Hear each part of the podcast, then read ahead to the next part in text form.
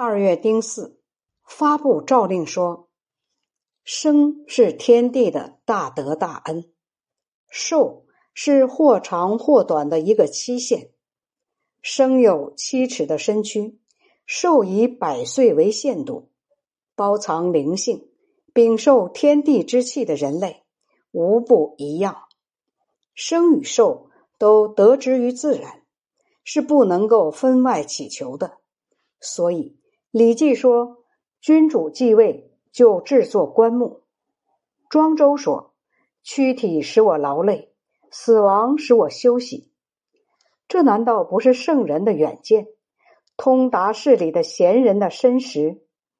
近代以来，明君不多，无不自负帝王尊贵，想到光阴迅速，犹如白驹过隙，因而全都有不少局限禁忌。思慕长生，认为先人的云车容易乘坐，西河驾驭的太阳之车可以停留，车轨不同，趋向一致。他们的受蒙蔽已经很厉害了。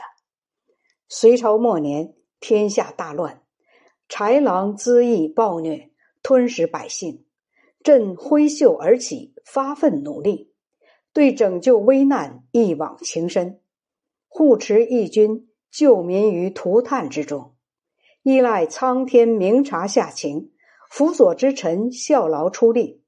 朕提剑指挥，终于使天下得到大安定。这是朕平素的志向，现在已经实现。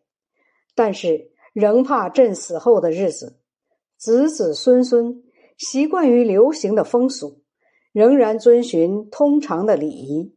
加四层的棺材，砍伐百年的巨木，骚扰百姓，增高增大陵园。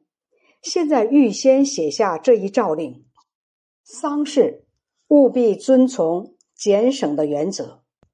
陵园在九宗山，地宫不过足以容纳棺木而已。岁月累积，逐渐齐备。葬具有木马泥车瓦制的鼓。芦苇结成的笛，这样做符合古代的典章制度，却不被当代采用。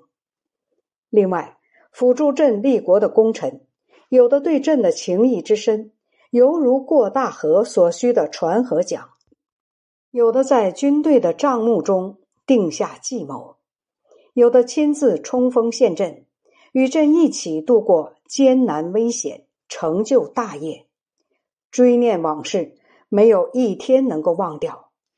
假如死去的人没有知觉，那就尽可各居东西，都归于孤单冷清；如果魂魄有知，那就还像从前一样居处相望，不也是很好的吗？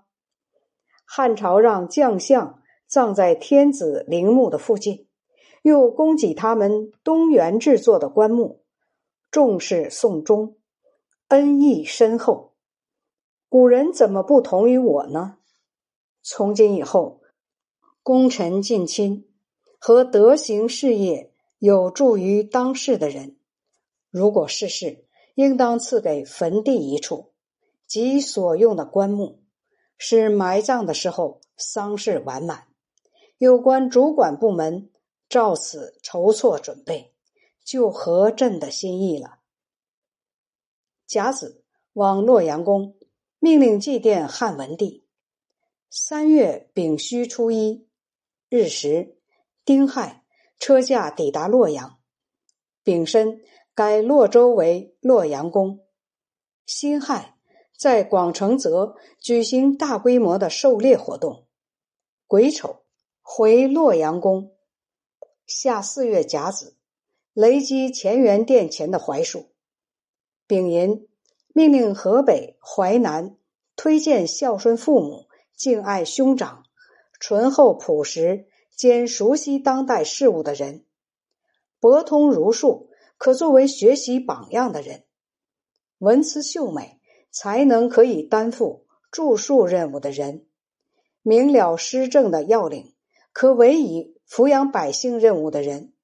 这些人都必须是志向操守、修治树立。为乡里所推崇的。官府供给一车送他们到洛阳宫。六月甲寅，尚书右仆射于国公温彦博士是。丁巳，到明德宫。己未，订立制度，诸王任世袭刺史。戊辰，订立制度，功臣任世袭刺史。改封仁成王道宗为江夏郡王。赵郡王孝公为河间郡王，己巳，改封许王元祥为江王。秋七月癸未，长时间下大雨，谷水泛滥，流入洛阳宫，深四尺，冲坏左掖门，冲毁宫观十九处，落水泛滥，冲走六百家。庚寅，由于水灾，命令群臣各上密封的奏章，毫无保留的谈出自己对政治得失的看法。丁酉，车驾回洛阳宫。壬寅，放弃明德宫和飞山宫的玄圃院，分给遭水淹的人家居住，还分等地赐给他们丝织品。丙午，在亳州修建老君庙。在兖州修建宣尼庙，每个庙各给二十户人家负责祭祀，免除靠近梁武昭王陵墓的二十户人家的徭役，让他们负责陵墓的守卫，仍然禁止在墓地放牧打柴。九月丁亥，黄河泛滥，冲坏陕州河北县，冲毁河阳县。亲临白司马坂观察水情，分等地赐给遭水淹的人家粮食和丝织品。冬十一月辛卯，到怀州，乙未在济源打猎。丙午，车驾回到洛阳宫。